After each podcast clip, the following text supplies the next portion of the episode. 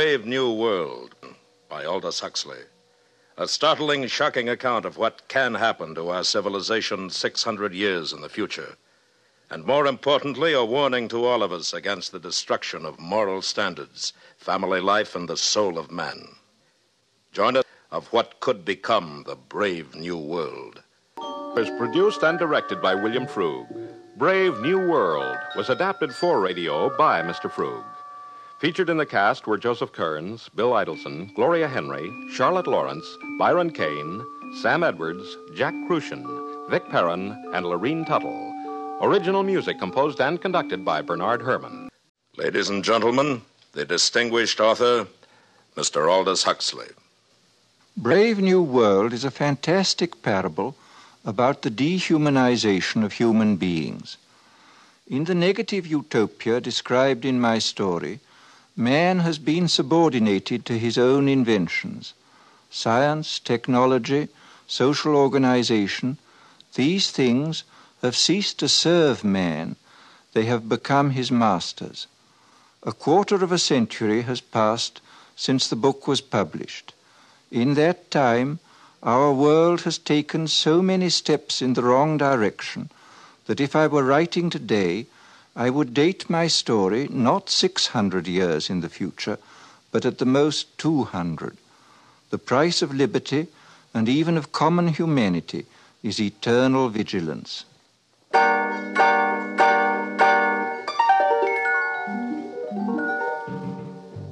The Theater of the Mind.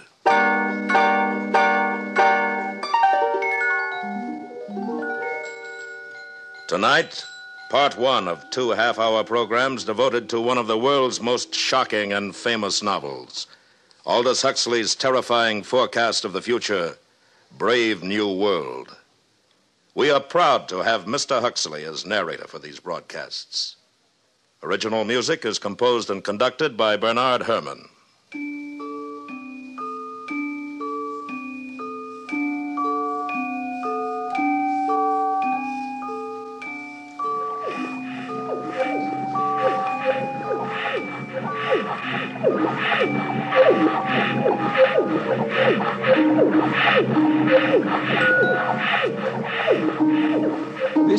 Aldous Huxley, and these are the sounds of the brave new world of test tube and decanter, of hissing injectors and gurgling blood substitute.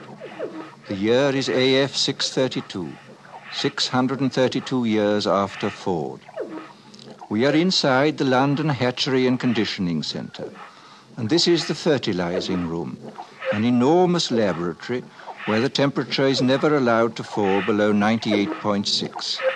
And here comes the director of hatcheries and conditioning in person, bringing with him a group Tomorrow of young you will students. be settling down to serious work. Today I just want to give you a general idea of things. Uh, these are the incubators, and here is the week's supply of ova, kept at blood heat. Uh, come along, boys. Now here we immerse the eggs into a warm bouillon containing free-swimming spermatozoa. Immersion continues until the eggs are all fertilized. Ah, and over here, here is where we bottle the alphas and betas. In short, gentlemen, the perfect process for manufacturing healthy babies. Are there any questions? Uh, sir, uh, will you explain the uh, process? I'm glad you asked that. Uh, students, take this down. Bokanovsky's process, where in olden times one egg made one embryo which made one baby. Today we've improved on all that. Now the egg will bud, will divide from 8 to 96 buds, and every bud will grow into a perfectly formed embryo, and every embryo into a mature baby, making 96 human beings grow where only one grew before. Progress. But uh, what advantage is it, sir? Uh, I mean, uh, Oh, my good boy, can't you see? Where in olden times nature allowed us only to have twins or perhaps triplets or so, today we can create scores, yes, scores of identical individuals. We can manufacture men and women in uniform batches. Think of it. An entire factory staffed with the product of one single egg.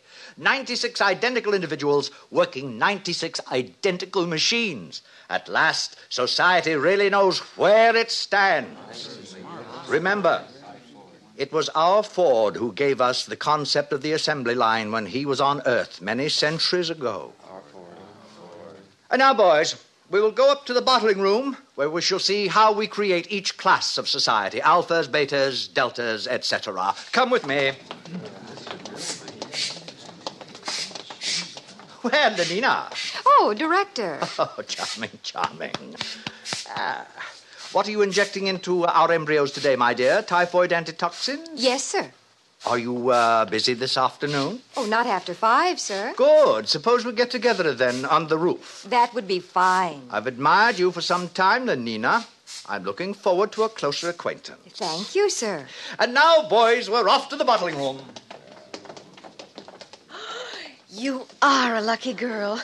The director of hatcheries and conditioning. Oh, hello, Fanny. Oh, you can trust the director to be the perfect gentleman. I saw him pat you. He wants me. You see? That shows what he stands for the strictest conventionality.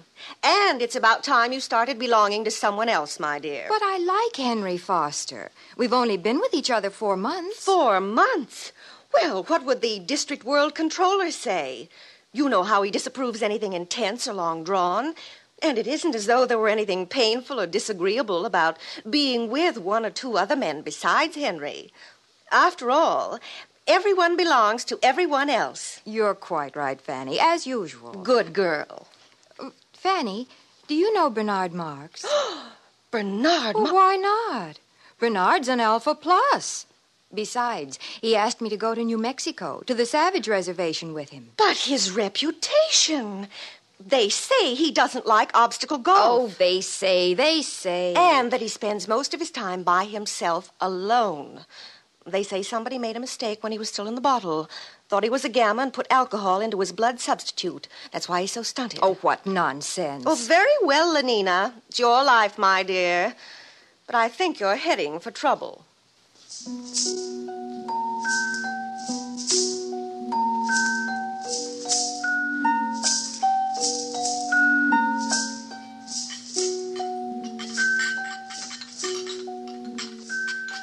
here we have the bottling room. Little embryos carefully bottled being rocked gently to and fro as they did in olden days when carried by their mothers. now, boys, you must learn to distinguish between smut and science. I am going to use that word again. As scientists of tomorrow, you must learn to cope with it. Mother. Oh. there, that's better. As a matter of fact, there is an area in our world where humans are still viviparous, still give birth to their children. The Savage Reservation in New Mexico. I uh, visited there once myself, many years ago. Dreadful, filthy place. Naturally, civilization has improved on all that. Ah, it is here we control the embryo's growth, each batch carefully regulated to produce the exact class of citizen we desire. And here is our Mr. Henry Foster in charge of bottling. Oh, Henry, Uh, yes, sir. please explain the process to the students. Oh, delighted, sir. By the way, Henry, before you begin, I made a date with Lenina Crown this afternoon. Oh, really? I'm delighted, sir.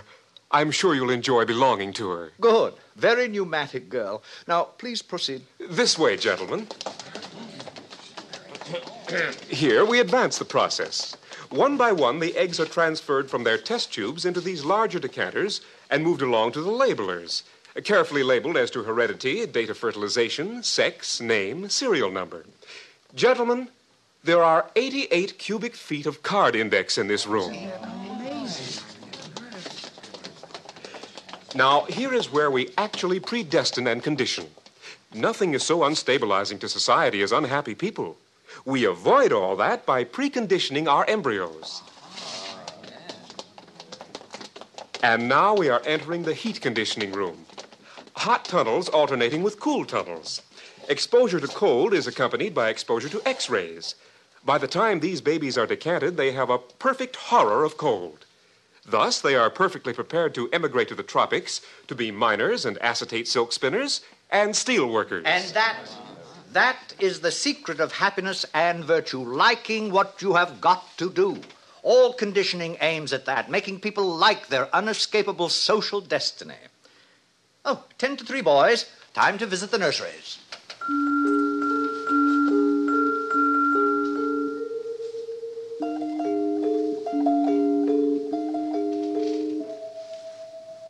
And so the director continued on his tour. Meanwhile, in his rooms high above the city, Bernard Marx nervously paced the floor. I'm taking Lenina Crown in New Mexico with me, Helmholtz, to the Savage Reservation. Well, it's about time. What do you mean by that? I'll be frank, Bernard. There's been a lot of talk about your behavior at the College of Emotional Engineering. Of course, I've been defending you. And I'm but- supposed to be grateful? Because you're a successful feelies writer? Because you're tall, well built, have all the girls you want? Oh, Bernard. Now, you know how I feel. I want to write. I mean, seriously, not slogans or feelies. I, I want to write something important. Uh, Lately, I've been cutting out my committees and my girls. The director called me in just the other day. Are you in trouble, too? There's a poem I wrote, too emotional, he said. He gave me the lecture about being an alpha plus, about remembering to behave even as a little infant. I know. I tried to explain to Lenina, but she doesn't understand, or won't understand. All those other men she belongs to, Henry Foster, Benito Hoover, they treat her like like a side of beef. It's disgusting. It's socially proper. We share and we share alike, remember? But I want her for myself, alone. Bernard, you're my closest friend. Now, you listen to me. You can't win this way. Follow the rules. Play the game. Be happy.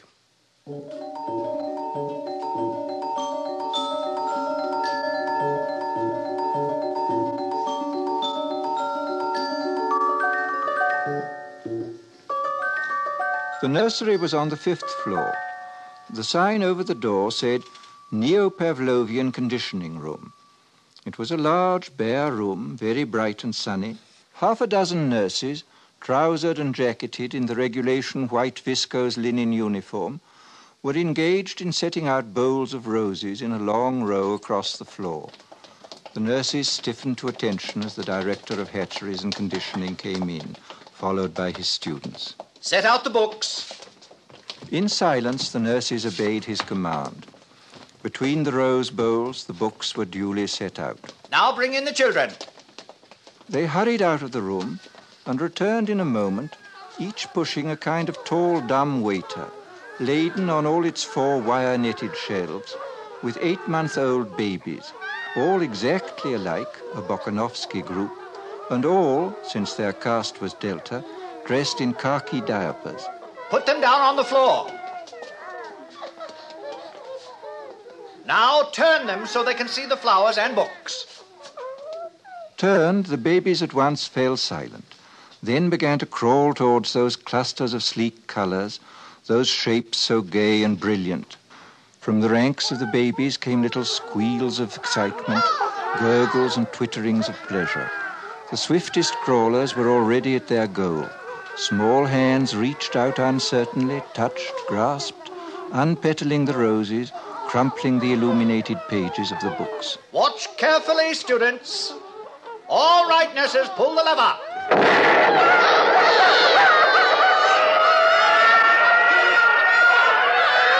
And now we proceed to rub in the lesson with a mild electric shock.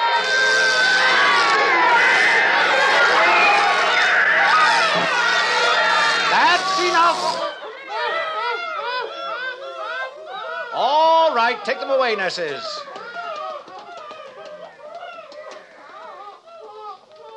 Observe. Henceforth, books and flowers will be associated in their minds with loud, unpleasant noises and electric shock.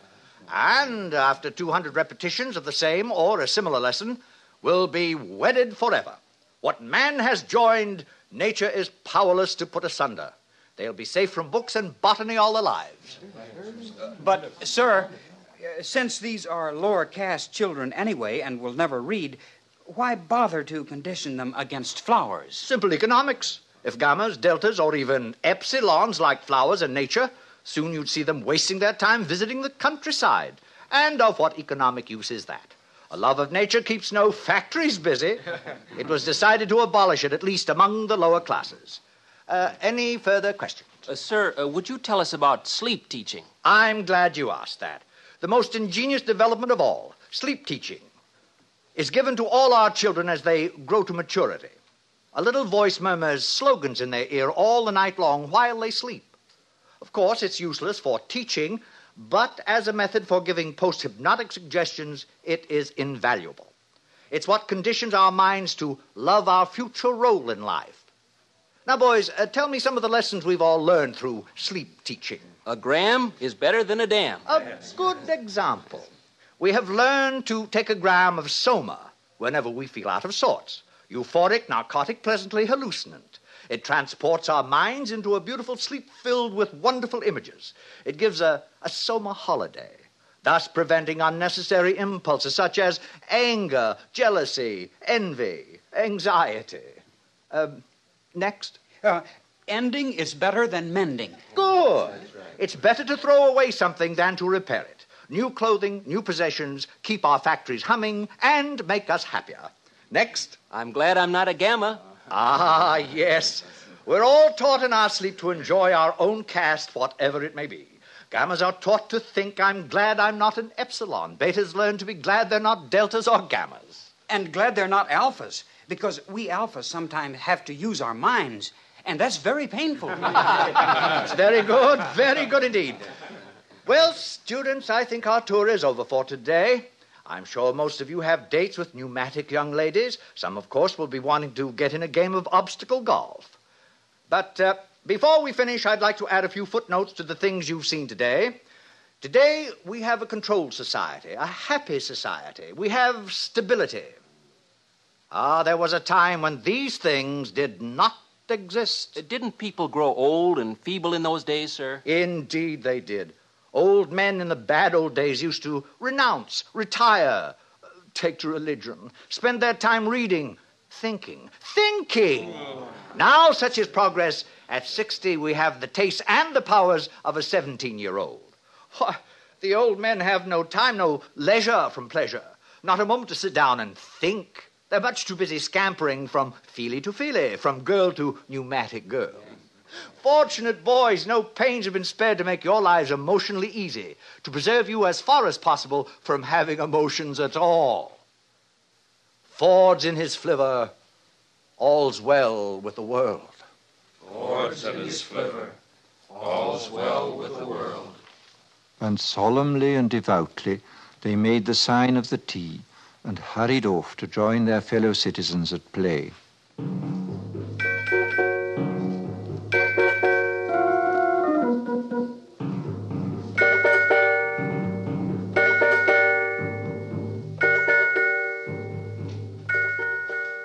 In spite of Fanny's dire warnings, Lenina Crown made a date that evening with the eccentric Mr. Marx, partly to show Fanny her courage, and partly because she was curious. When they were safely in their helicopter and climbing above the city, she turned to him. Shall we play escalator squash or go to the Feelies? Escalator squash is a waste of time. But what else is time for? All right, then, let's go to the Feelies. You know, they're showing love on a bearskin rug, and everyone says it's terribly exciting. You can Lenina, actually please, feel... couldn't we just go for a walk and be alone together? But, Bernard, we'll be alone all night. Well, I, I, I meant alone for talking. Talking? What about? Oh, you're beginning to feel nasty, I can tell. Take a soma, Bernard. I'd rather be myself, myself and nasty, not somebody else, however jolly. A gammon nine saves nine. Oh, for Ford's sake, be quiet. Bernard. Lenina, don't you ever want to be just you? Not enslaved by your own conditioning to be free? But I am free. I'm free to have the most wonderful time. Everybody's happy nowadays. But wouldn't you like to be free to be happy in your own way and not somebody else's? I simply don't understand you. Bernard, do you really like me? Everyone says I'm awfully pneumatic.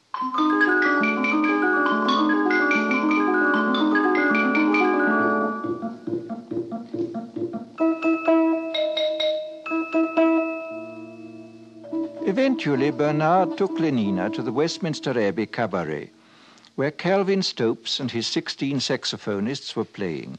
Also featured was London's finest scent and colour organ and all the latest synthetic music. With the aid of four Soma tablets, Bernard managed to spend a successful evening with the girl, and the next morning he agreed to apply at once for a permit to visit the Savage Reservation.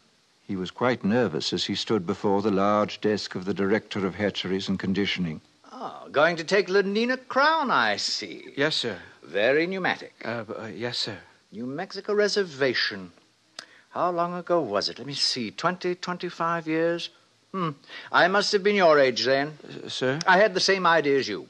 Wanted to have a look at the savages. Got a permit for New Mexico and went there for my summer holiday. With my girl of the moment. She was a beta minus, I think. Oh, yes. She had yellow hair and was especially pneumatic. Well, it was terrible. We rode about on horses and all that, and, and the last day of our stay, she got lost. Somewhere in those horrid mountains. Lost. We never did find her, poor girl. Must have fallen in some crevice. Yes, we searched for days, but no luck. Ugh. Miserable trip. Oh, you must have had a terrible shock. What? Oh, don't imagine there was anything unethical about it. Nothing emotional or long drawn. It was all perfectly healthy and normal. I'm sure it was, sir. What's that? Oh. Mr. Marx, I should like to take this opportunity of saying I'm not at all pleased with the reports I receive of your behavior outside working hours. Alphas are so conditioned that they do not have to be infantile in their emotional behavior, but that is all the more reason for their making a special effort to conform. And so, Mr. Marx, I give you fair warning. Uh, yes, sir. If ever I again hear of any lapse from a proper standard of infantile decorum, I shall ask for your transference to a subcenter, preferably to Iceland. Good morning.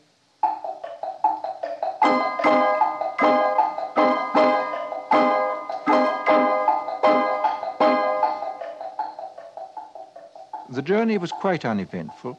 The Blue Pacific rocket lost four minutes in a tornado over Texas, but was able to land at Santa Fe less than 40 seconds behind schedule. Lenina and Bernard slept that night at Santa Fe, and Lenina was very happy.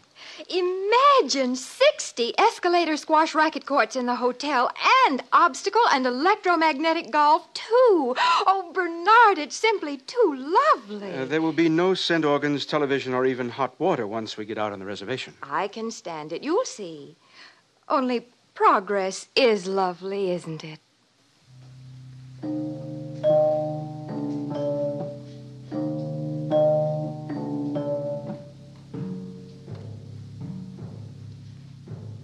They took a rocket ship into the interior, and from there they traveled on horseback.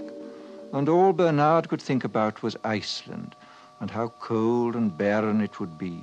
The director's warning had made him even quieter and more sullen than usual. And then, that evening, they reached their destination. Before them was the village of Malpais, situated on a mesa. Adobe hovels growing out of the stony ground, dust and squalor, and the smell of wood smoke. What an awful place. I don't like it. Who's that man coming toward us? He's to be our guide. I- I'm frightened, Bernard. Quiet. We shouldn't have come. Oh, good morrow. You're civilized, aren't you? You come from outside, from the other place? My name is Bernard Marx. This is Lenina Crown. My name is John. Come with me. He speaks English. That's strange. Probably trained as a guide. Where is he leading us? To that hut, I believe. Uh, there seems to be some sort of activity over there. Orgy, porgy. Why, it's like our lower caste community sing. Only look. Now they're beating themselves with whips. Oh, no, Bernard. It's got something to do with their religion. What a wonderful intensity of feeling it must generate. I often think one may have missed something in not having passions like that. Nonsense. Bernard, what's wrong with that man? Where? Oh, well, he's just old, that's all. Old? But but we don't look like that when we're old. He's so wrinkled, so oh, it's horrible. That's because we age all at once. We stay 17 until we're 60 or so, and, and then we die, and they burn our bodies and recover the phosphorus for the good of the world state, just as it should be. But this, What is it? that th- that woman.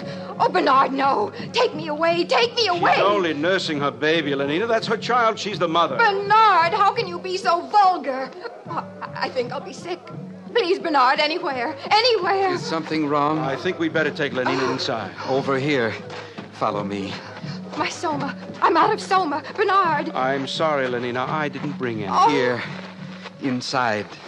This is my home. This is my home. You are welcome to remain here. John? John? Yes, Mother? Mother? These are people from the outside, Mother. They have come to see the reservation. From the other place? You're from the other place. Don't come near me. But don't you see, I'm from there, too. I'm civilized. I don't belong here.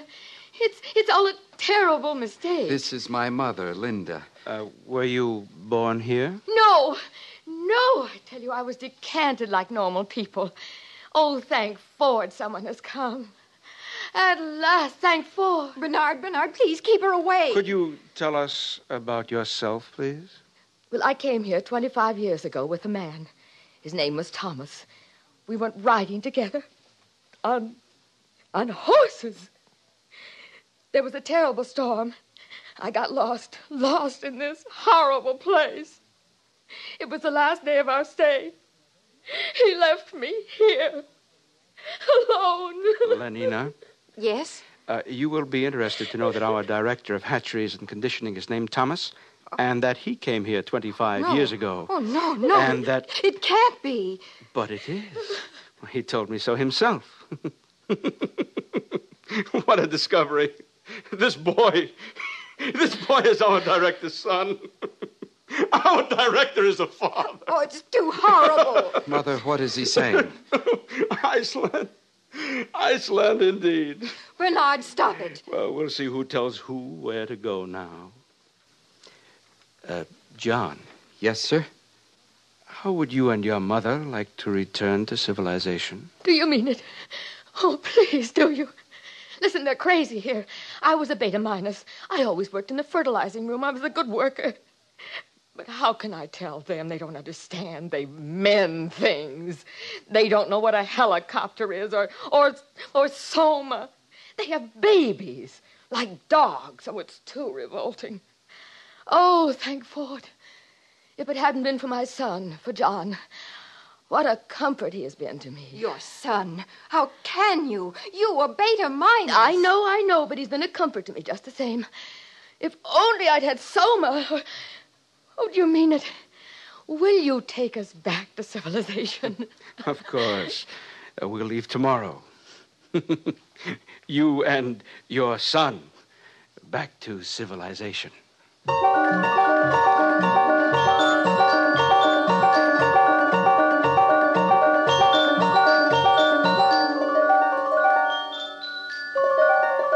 And Bernard was as good as his word. That very night, he and John and his mother and Lenina took the Blue Pacific rocket to London. For Lenina, it was a happy trip since she had taken four somas the minute they got back to the hotel. For John, it was a voyage of discovery. Poor Linda, his mother, could only weep for joy. But for Bernard, it was a moment of triumph. Triumph such as he had never known before.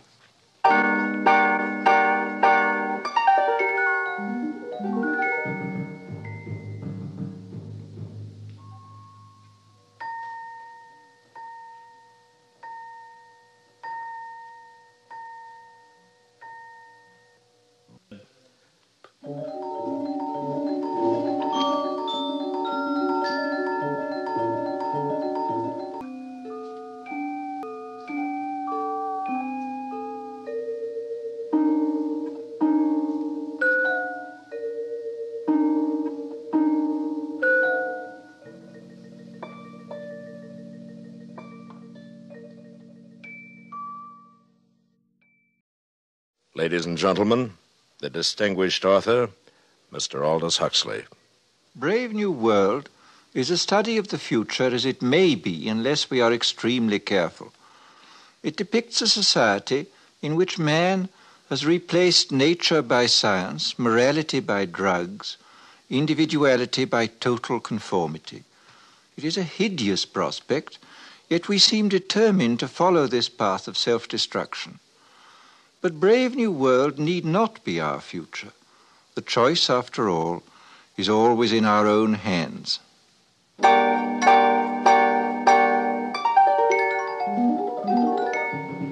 The Theater of the Mind.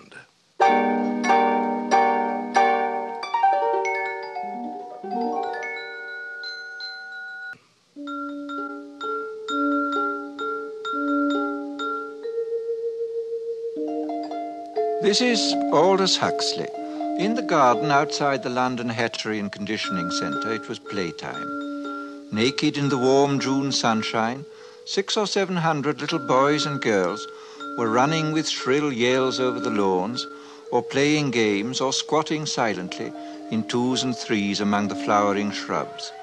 And strolling across the smooth turf came the director of hatcheries and conditioning, followed eagerly by a group of new students. And here we have playtime for our little tots. Notice the games, all carefully constructed to use as many mechanical devices as possible.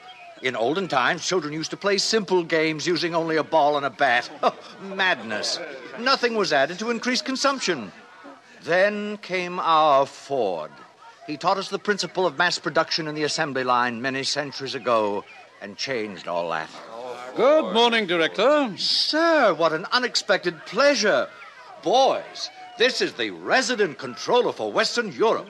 This is his Fordship, Mustafa Mond. Boys? Good morning, sir. Good morning, sir. I was just showing the students the children, sir. Lovely children. Busy as bees at their unrestricted play. Controller, if you have the time, I wonder if you might tell the students something about the bad old days. I might. Where are you taking them? To the Hatchery and Conditioning Center to see the manufacturing of the babies. Very well, I'll walk along with you. Ah.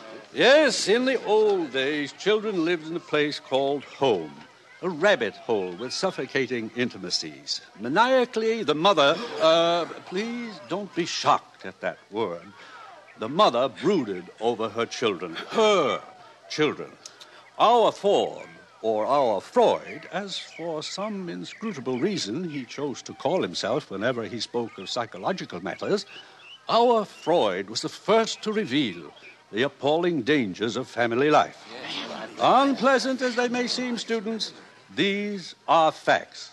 People used to be viviparous, gave birth to their children. What were the consequences? A world dominated by mothers and fathers was a world full of every kind of perversion, from sadism to chastity. There were also husbands, wives, and lovers. Now everyone belongs to everyone else.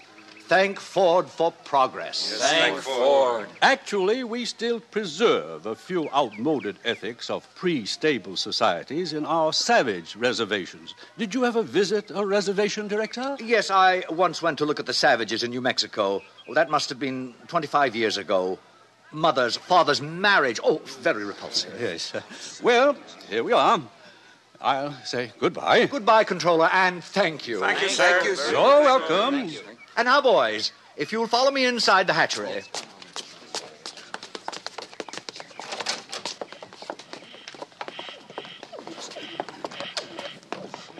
And here we are, a hive of activity.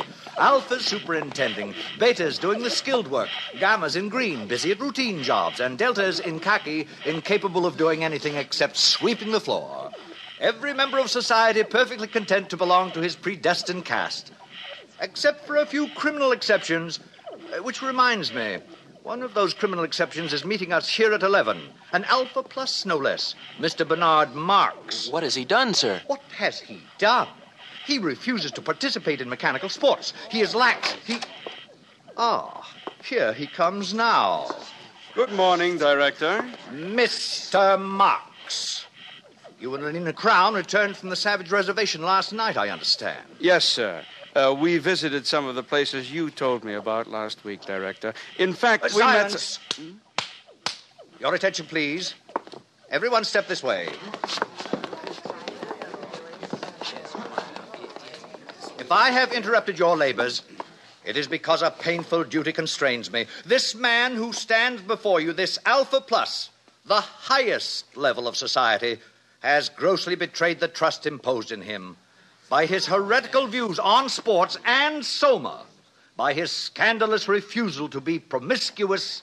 He has proved himself an enemy of society, a subverter, ladies and gentlemen, of all order and stability, a conspirator against civilization itself. For this reason, I am ordering his immediate transference to a subcenter of the lowest order.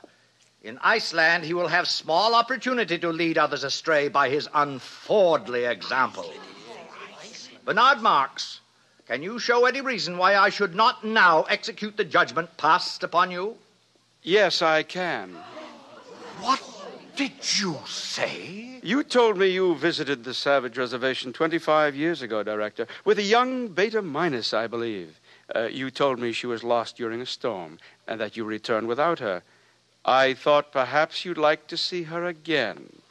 Linda, Thomas! Thomas! Oh, Thomas, it's me. Don't you remember? You're Linda. Oh, I knew I'd recognize you, Thomas. You look just the same. No one ages here. Thomas, look at me. I'm Linda. Remember? Hug me. Hold me. What is the meaning of this? Who is this hag? Thomas. Oh, Thomas, it's Linda.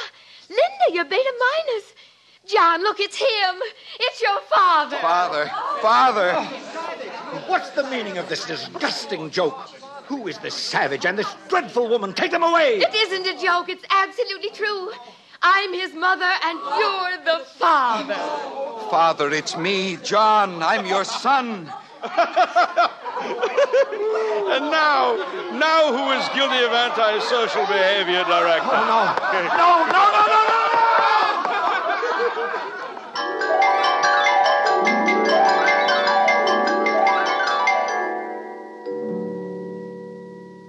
A father as director of hatcheries. It was out of the question. The controller asked for his resignation. And all upper caste London was wild to see the savage and his mother. Bernard Marx became a hero, and even Lenina Crowne had her share of reflected glory. Good morning, Lenina. Oh, good morning, Fanny. Well, you certainly seem pleased with yourself. Yes, I am pleased. Bernard called up half an hour ago. He has to go to a party at the controller's, and he asked me if I'd take the savage to the Feelies this evening. Oh, lucky girl. What's he like, Lenina? I've heard he's terribly good looking. Oh, he is, but so very odd. In what way? Well, the day Bernard and I left the reservation, the savage came into my room. I'd taken a soma, so I didn't notice him until suddenly I awakened, and there he was bending over me. What happened? Well, naturally, I assumed something was going to happen, but instead of that, he just ran out of the room. Well, how odd. What a terribly ungentlemanly thing to do. Doesn't he like you? Oh, I'm sure he does, so I can't make it out. And, oh, please don't tell this to anyone, Fanny. It upsets me because I like him. I mean, I really like him. Lenina. I know it's immoral, but I just can't help myself. I do like him.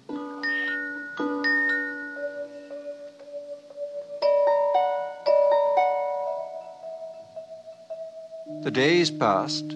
Success went fizzily to Bernard's head. His diffidence turned to bumptiousness. His nonconformity was forgotten, and he became completely orthodox. The resident world controller appointed him official escort for the savage and asked him to make regular reports on the young man's reactions to civilization. This Bernard did assiduously.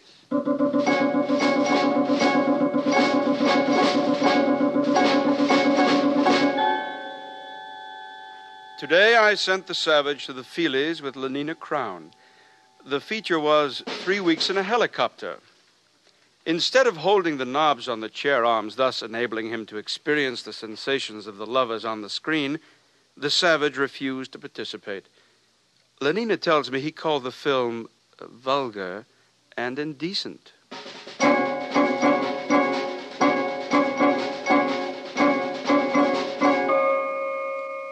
The savage refuses to take Soma and seems most distressed because the woman, Linda, his uh, M O T H E R, uh, remains permanently on soma holiday.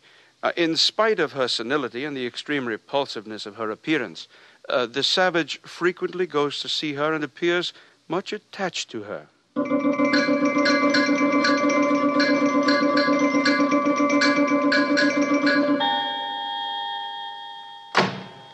Mean you refuse to come down to dinner? Bernard, I'm sick. I've eaten civilization and I'm sick. Do you realize that I've invited the most important people in London tonight? The Ford Chief Justice is here.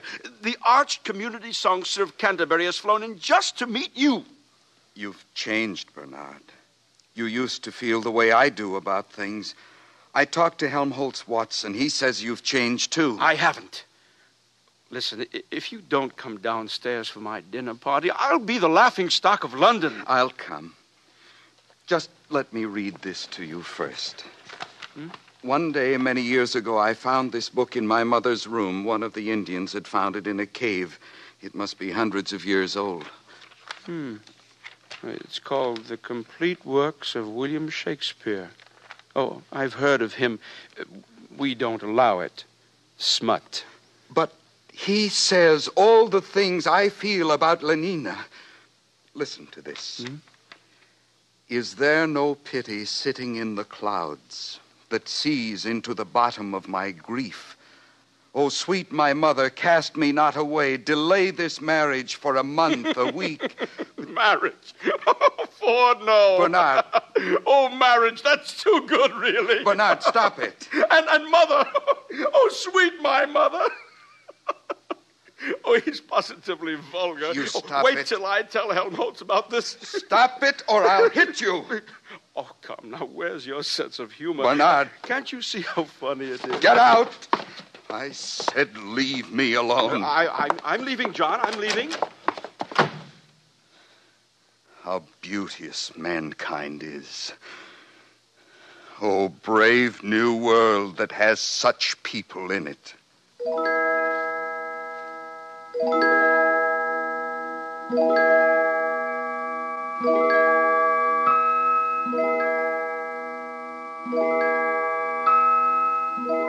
next morning, a pneumatic young girl, crisply clad in a beta minus viscose linen suit, stood outside the door of the savage's apartment and somewhat nervously rang the buzzer.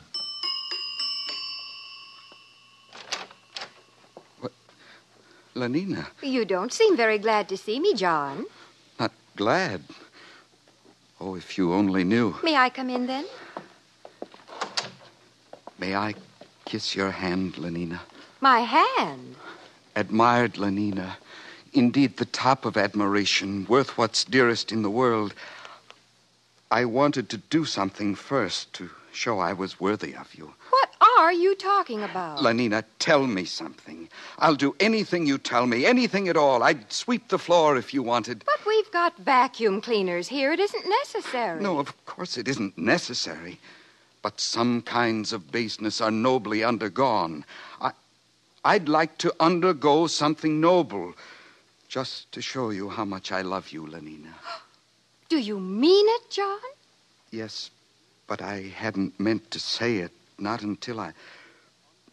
Listen, Lenina, on the reservation, people get married. Get what? For always. They make a promise to live together for always. What a disgusting idea. Answer me this question, John. Do you really like me or don't you? I love you more than anything in the world. Well, then, why on earth didn't you say so? Come here to me, John. Hug me. Oh, but Lenina, Hug me till you drug me, honey. Kiss me till I'm in a coma. Lenina, what are you doing? No, no, get away from me. Don't come near me. Hug me, honey. You, you strumpet. A gram is better than a damn. Get out. But don't you want Get me? out of my sight ah, John! before I kill you. Oh, he's mad. He's gone mad. Oh, thou weed, who art so lovely fair and smell'st so sweet that the sense aches at thee. Impudent strumpet, impudent strumpet, impudent strumpet. Hello. Yes, this is Mr. Savage. Who's ill? Linda. My mother dying. Yes, yes, I'll come at once.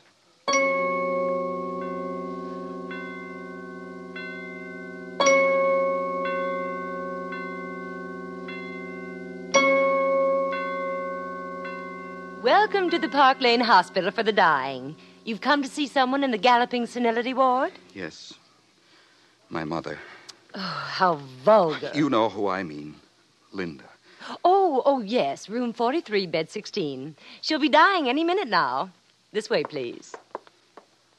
Is there any hope? Well, of course not. Or else she wouldn't have been sent here. Through these doors.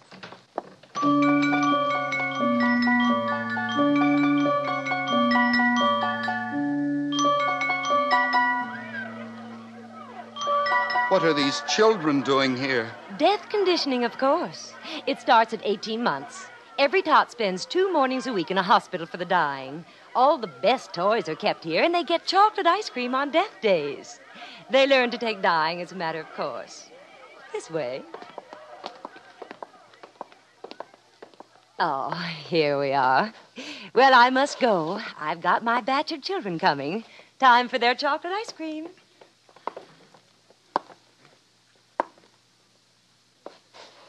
Linda? Linda, it's John.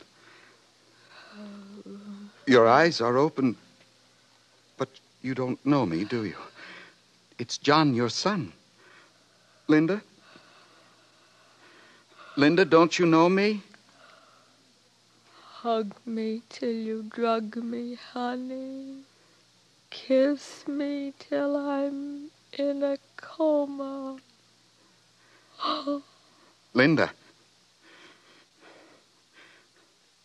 Linda? Mother.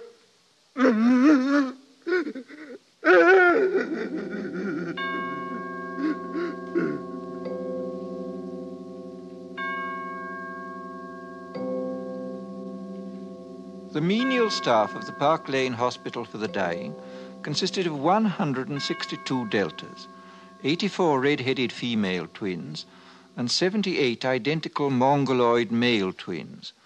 At six, when their working day was over, the two groups assembled in the vestibule of the hospital and were served their daily soma ration.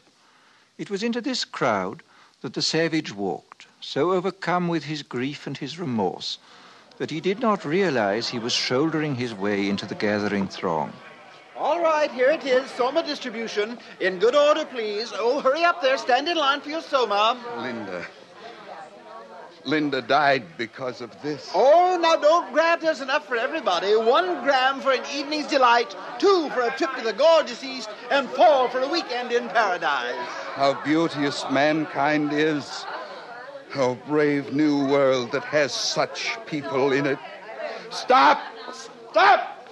Ford is a savage. Listen, I beg you, lend me your ears. Don't take that horrible stuff. It's poison. Mr. Savage, please. The people are waiting. You're slaves, all of you. Don't you want to be men? Don't you want freedom? Freedom? Ford Almighty, call the police. From somewhere behind the milling, angry crowd, Bernard Marx saw the savage. He and his friend Helmholtz Watson had been searching for John. Now they hurried forward. Helmholtz, he's mad. They'll lynch him. Oh, Ford, help us. Ford, help those who help themselves, Bernard. Come on. Where are you going? Come back. It's a fight, a real fight. I've been waiting all my life for this. Men at last. I'll make you free whether you want to be or not. Give me those soma boxes. Sir, Mr. Savage, no. Stop it. Helmholtz, join me. Yes. Throw the poison pills away. By all means, throw them away. Stop it. Freedom! Be men and be free! Over here, officers, this way. Give them the Throw them away. spray. Freedom! Stand up as men. Win your Soma. freedom. Soma spray. Win John, you're John. freedom. Take them to the Word. resident controller's office. All right. All right, it's all over. We're all happy now. We're so happy we all love each other, don't we? Oh, yes, we all love each other. Line up for your Soma.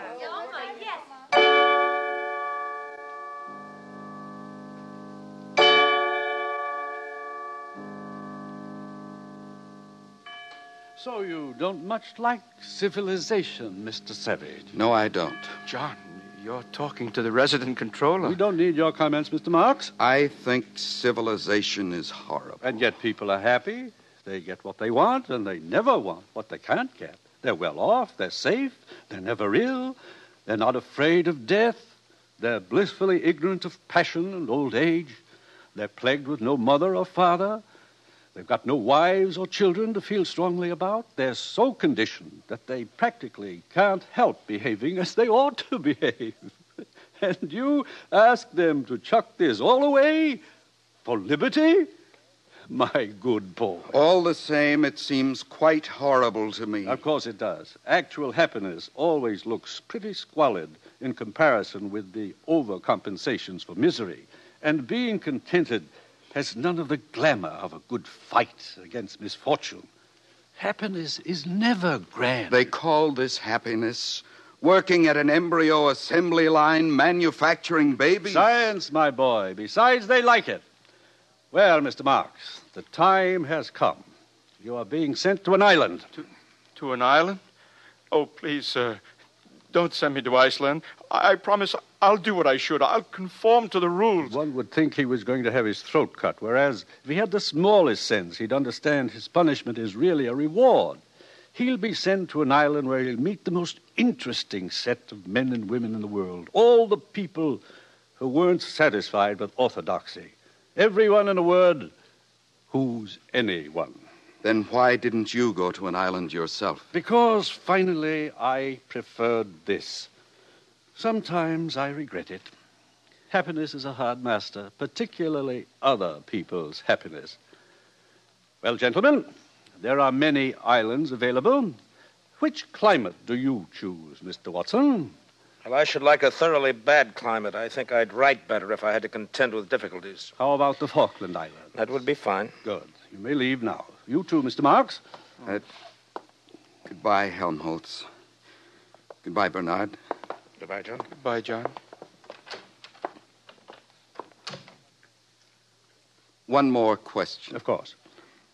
Where is God in this scheme of yours? It's a subject that has always had a great interest for me. You've never read this, of course, the Holy Bible, New and Old Testaments.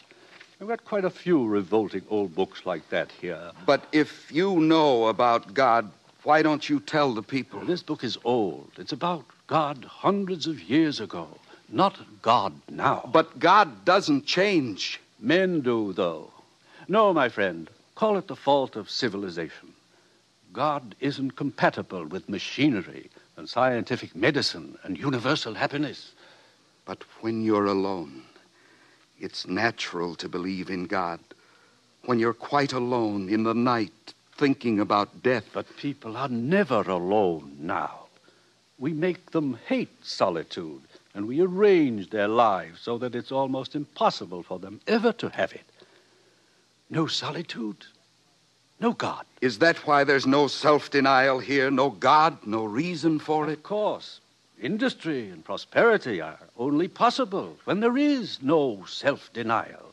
If there were, the wheels would stop turning. But God's the reason for everything noble and fine and heroic. My dear young friend, civilization has absolutely no need for nobility or heroism. You're conditioned so that you can't help doing what you ought to do. And what you ought to do is, on the whole, so pleasant. So many of the natural impulses are allowed free play that there really aren't any temptations to resist. Anybody can be virtuous now. No temptations, no inconveniences. But I like the inconveniences. We don't. We prefer to do things comfortably. But I don't want comfort. I want God. I want poetry. I want real danger. I want freedom. I want goodness. I want sin. In fact, you're claiming the right to be unhappy. All right. I'm claiming the right to be unhappy. Not to mention the right to grow old and ugly and impotent. The right to have cancer. The right to have too little to eat. The right to live in constant apprehension of what may happen tomorrow. The right to be tortured by unspeakable pains of every kind. I claim them all. You're welcome.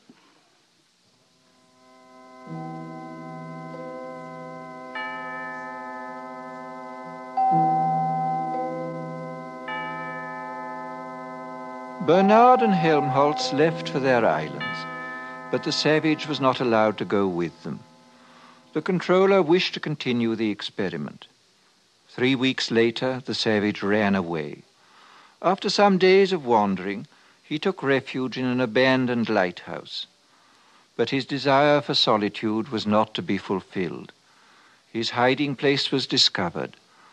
There were articles in the papers. Sightseers came by the thousands. One Sunday, Lenina Crowne came for a picnic with three of her latest boyfriends. The day after her visit, two young reporters came to call, hoping for an exclusive interview. The door of the lighthouse was ajar. They pushed it open and walked into a shuttered twilight. Through an archway on the further side of the room, they could see the bottom of the staircase that led up to the higher floors. Just under the crown of the arch dangled a pair of feet. They called. No one answered. They saw him. At last the savage had found solitude. He was alone, quite alone.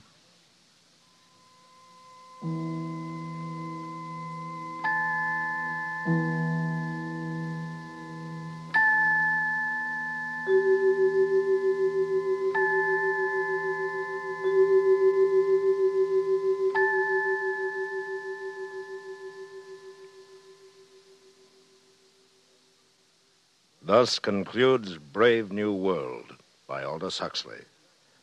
We wish to thank Mr. Huxley for appearing on these broadcasts as our narrator. And uh, we would also like to thank you, our listeners, for your enthusiastic response.